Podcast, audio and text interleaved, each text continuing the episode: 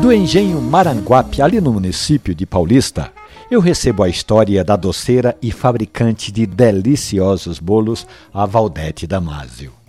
Ela conta que desde o dia em que experimentou um café especial, moído e passado na hora, a vida dela nunca mais foi a mesma. Adeus café de garrafa, adeus café ruim.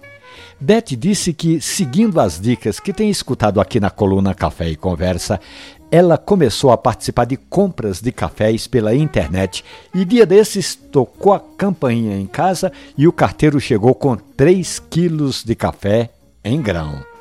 Onde guardar, pensou a nossa ouvinte.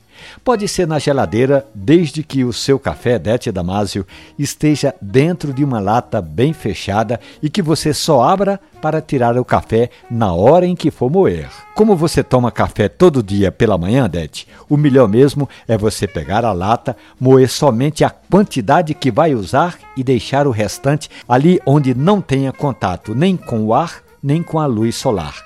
O seu café vai ficar ainda mais saboroso, Valdete Damásio.